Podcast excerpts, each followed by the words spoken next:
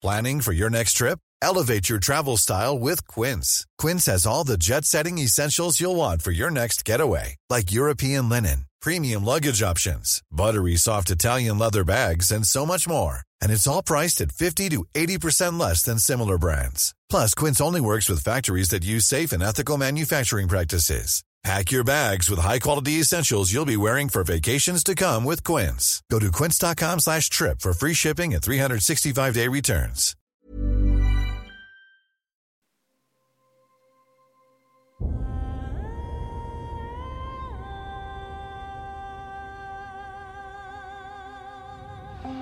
Einschlafen mit Tolkien ist dein Einschlaf-Podcast aus der epischen Welt von Der Herr der Ringe. Mach's dir gemütlich und lass dich von den Geschichten aus Arda und Mittelerde ins Land der Träume führen.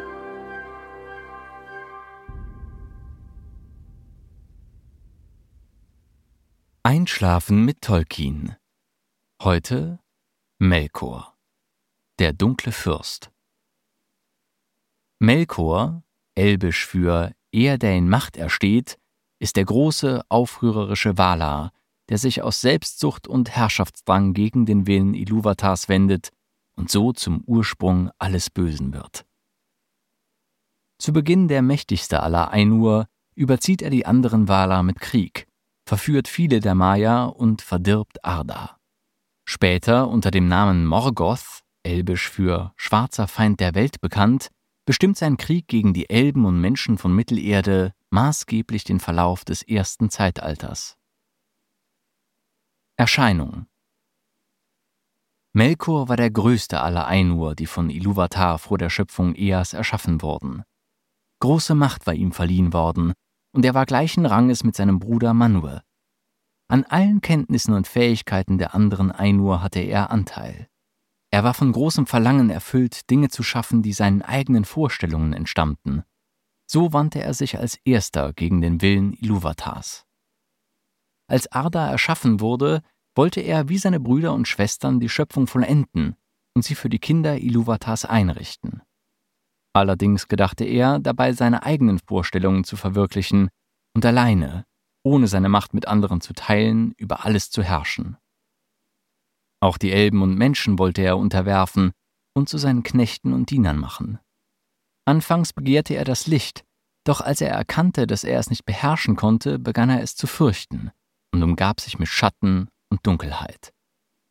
Auch wenn er zu Beginn der schöpferischste aller Ainur war, so besaß er doch wenig Geduld und hatte keinen Sinn für die Feinheiten bei der Schaffung der Welt. Demnach galt seine Vorliebe dem Grellen und Gewaltigen. Dennoch war er bei all seinen Werken von großem Ehrgeiz erfüllt. In besonderem Maße begeistert war Melkor von Qualm und Feuer. Beides bestimmte viele seiner Werke grundlegend. Als seine mächtigsten Waffen galten Kälte und Finsternis. Aus seiner Unfähigkeit, die Schöpfungen anderer zu achten, resultierte der Verfall seiner anfänglichen Herrlichkeit. Nach und nach wurde er von Neid und Hass zerfressen. Er begann alles zu verachten, was er nicht selbst geschaffen hatte. Sein Wesen wurde gnadenlos und tyrannisch. Sein anfangs naiver Eigensinn wandelte sich in List und Tücke. Ohne sich dafür zu schämen, wurde er zum Lügner um sich alles, was ihm nützen könnte, gefügig zu machen. Seine Schöpfungskraft verausgabte er für Zerstörung, Verzerrung und Nachahmung. So bestimmte er das Gesicht der Erde in erster Linie, indem er die Werke der anderen Waler zunichte machte und verdarb. Auch bei den Lebewesen, die er schuf, ahmte er nur die Schaffung anderer nach. So waren die Orks den Elben und die Trolle den Ents nachgebildet. Während der Kriege von Beleriand war sein Wappen ein ausnahmslos schwarzer Schild, der keine Insignien enthielt. Das Symbol seiner Macht im Norden von Mittelerde war die Eisenkrone, in die die Silmarill eingefasst waren. Biografie Ainulindale Noch vor der Schaffung Eas wurde Melkor als einer der Ainur, die Iluvatars Gedanken entsprungen waren, ins Sein gerufen. Unter den anderen stach er am meisten hervor, weil er alle Gaben, die Iluvatar zu vergeben hatte, auf sich vereinigte. Oft und lange wanderte er in der äußeren Leere umher und kam dabei auf eigene Gedanken, die den anderen Ainur fremd waren. Während der Musik der Ainur versuchte er daher seine eigenen Vorstellungen in sein Lied mit einzuflechten, Dies verursachte einen Missklang gegen das Thema Iluvatars und viele der Mitsingenden wurden durch Melkor verunsichert. Manche stockten in ihrem Gesang, andere begannen sich an Melkors Gedanken anzupassen. Der Missklang breitete sich aus, und schließlich gab es nur noch ein Meer wirrer Töne. Iluvatar schuf daher ein neues Thema.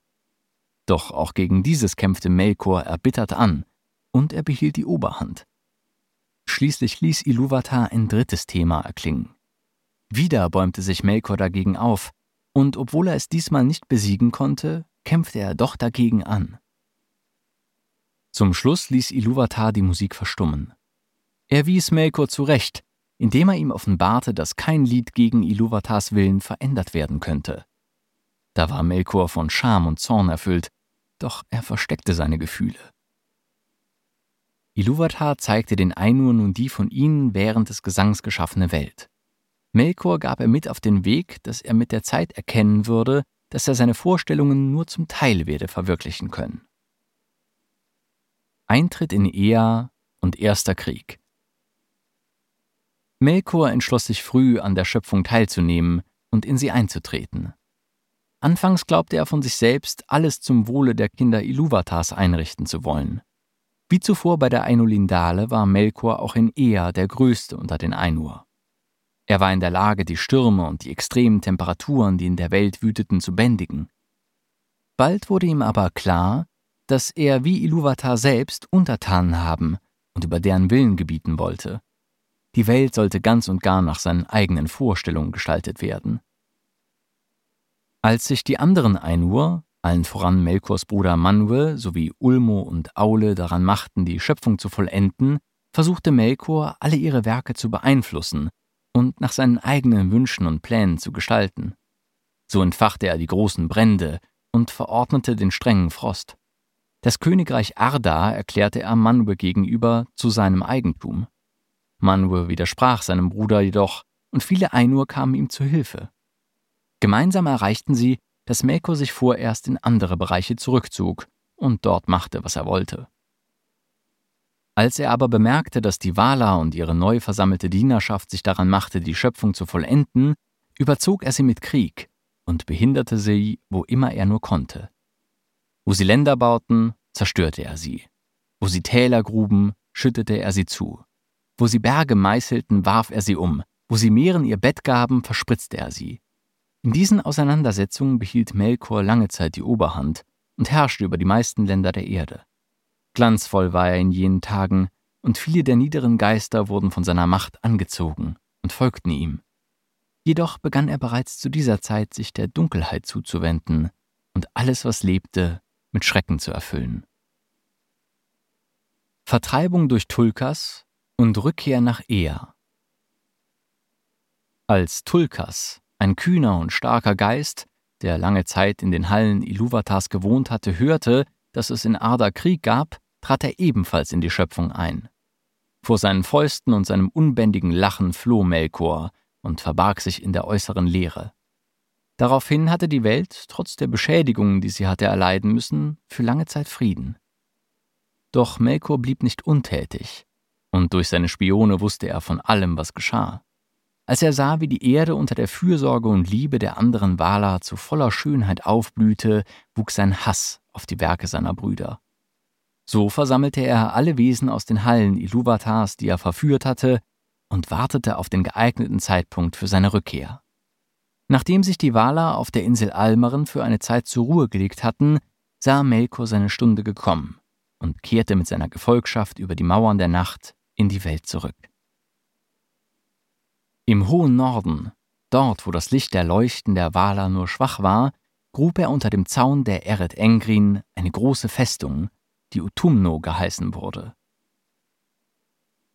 Von ihr gingen bald Unheil und Schrecken aus, die den Frühling Ardas verdarben. Dort begann Melkor mit der Züchtung von Ungeheuern unterschiedlichster Gestalt. Schon bald bemerkten die Waler, dass ihr alter Widersacher wieder am Werk war, doch konnten sie ihn nicht finden, da er sich in seiner unterirdischen Festung versteckte und ganz auf die Stärke seiner Diener vertraute.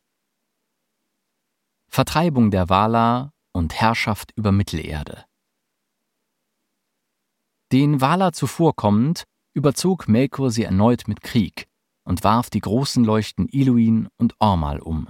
Ihr Sturz zerstörte den Wohnsitz der Valar, die Insel Almaren, und brachte Länder und Meere in Unordnung. In dem Tumult schaffte es Melkor, nach Utumno zu entkommen. Die Valar konnten ihn damals jedoch nicht finden, da sie zu viel von ihrer Kraft verbrauchten, um die Erde wieder zu beruhigen. Um weiteren Auseinandersetzungen mit ihm aus dem Weg zu gehen, zogen sie sich nach der Beseitigung des Chaos nach Aman in den äußersten Westen zurück und überließen Melkor Mittelerde. Dieser begann daraufhin, den Kontinent mit Dunkelheit und Kälte zu erfüllen und ihn mit seinen Kreaturen zu bevölkern. Und im Norden, in seiner großen Festung, wählte er unter seinen Dienern die mächtigsten aus und stattete sie mit einer Gestalt aus Qualm und Feuer aus. Sein mächtigster Diener jedoch, Sauron, erhielt den Oberbefehl über die Festung Angband, die Melkor unter dem westlichen Zipfel der Eisenberge erbaut hatte, um einem Angriff der Valar im Westen begegnen zu können. Als die Elben bei Quivienen erwachten, bemerkte Melkor es als erster, fing einige von ihnen ein und züchtete daraus das Volk der Orks. Krieg der Mächte und Gefangenschaft in Valinor Als die Valar die Elben entdeckten, die in Quivienen unter dem Schatten Melkors lebten, besannen sie sich auf ihre Verantwortung für die Kinder Iluvatars und entschlossen sich, Mittelerde von Melkors Herrschaft zu befreien. So begann der Krieg der Mächte. Schnell wurde Melkors Vorposten im Westen zerstört und eine Wache bei Quivienen aufgestellt. In Utumno wurde Melkor lange Zeit belagert. Am Ende aber wurden die Tore der Festung durchbrochen und Melkor selbst von Tulkas niedergerungen. Anschließend brachte man ihn mit der Kette Angainor gefesselt nach Valinor. Dort wurde er vor die Throne der Valar geführt. Obwohl er Manwe gegenüber Reue vortäuschte und um Gnade flehte, wurde sie ihm verwehrt.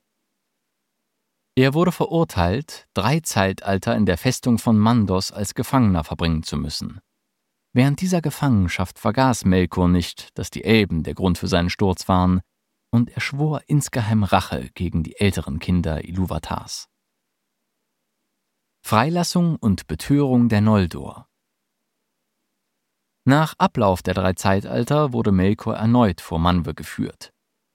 Im Angesicht des vor Schönheit blühenden Valinors und der glücklichen Elben, die im Licht der zwei Bäume bei den Valar lebten, ging sein Herz von Neid und Hass über.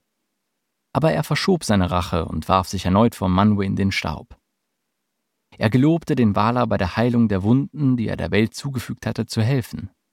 Da gewährte Manwë ihm Vergebung. Jedoch wurde es Melkor vorerst verboten, die Stadt Valmar zu verlassen. Gegenüber den anderen Valar täuschte er seine Heilung vom Bösen vor. Trotzdem trauten ihm einige, darunter Ulmo und Tulkas, nicht. Zu dieser Zeit bemühte sich Melkor stets, den Bewohnern Valinors mit Rat und Tat zur Seite zu stehen. Nach einer Weile erlaubt man ihm, sich frei im Land hinter den Pelori zu bewegen. Am meisten bemühte sich Melkor, die Gunst der Eldar zu gewinnen, denn er gedachte, sie zu verderben, weil sie Schuld daran hatten, dass die Valar ihn angegriffen und gefangen genommen hatten. Vor allem die Noldor waren ihm zugetan, denn sie waren ebenso ehrgeizig und wissbegierig wie er selbst. So nahmen sie bereitwillig auf, was er ihnen von seinem Geheimwissen offenbarte. Oft mischte er sich unter sie und sprach zu ihnen. In seine Rede wob er fein und versteckt Worte ein, die in den Noldo das Verlangen weckten, neue Lande zu entdecken und die langsam dazu beitrugen, dass ihnen Valinor zu klein wurde.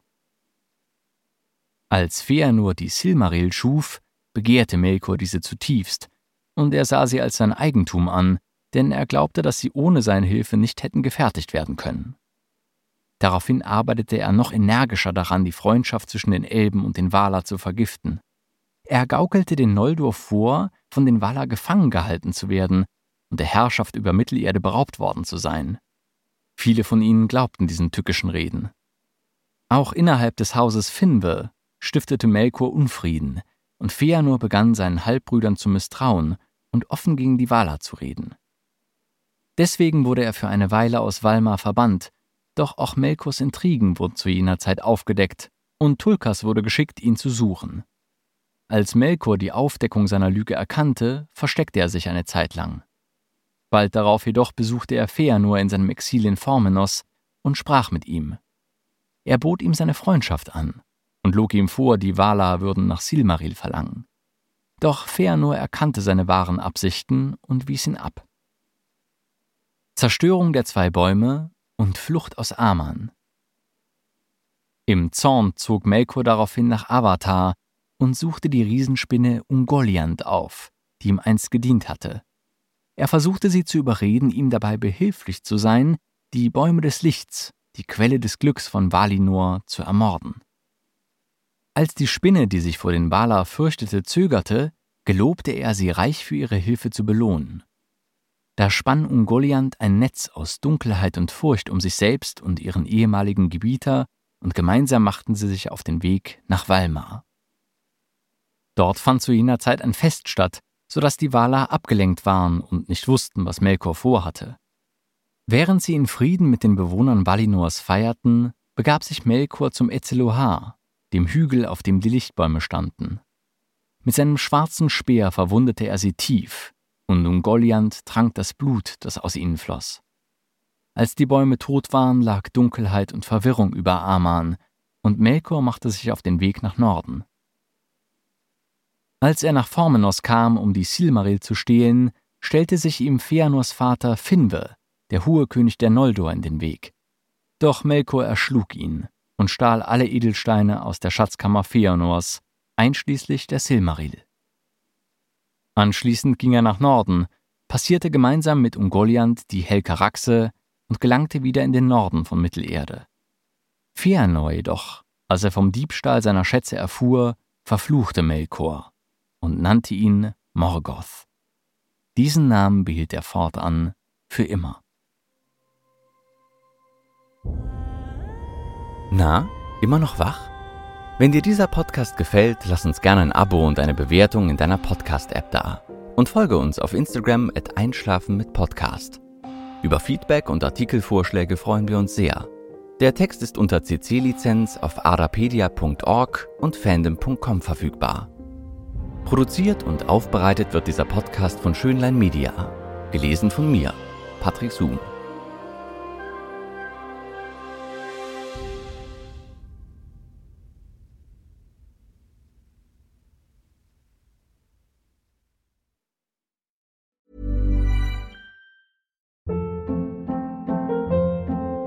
Hold up. What was that? Boring. No flavor. That was as bad as those leftovers you ate all week. Kiki Palmer here, and it's time to say hello to something fresh and guilt-free. Hello Fresh. Jazz up dinner with pecan-crusted chicken or garlic butter shrimp scampi. Now that's music to my mouth. Hello Fresh. Let's get this dinner party started. Discover all the delicious possibilities at hellofresh.com.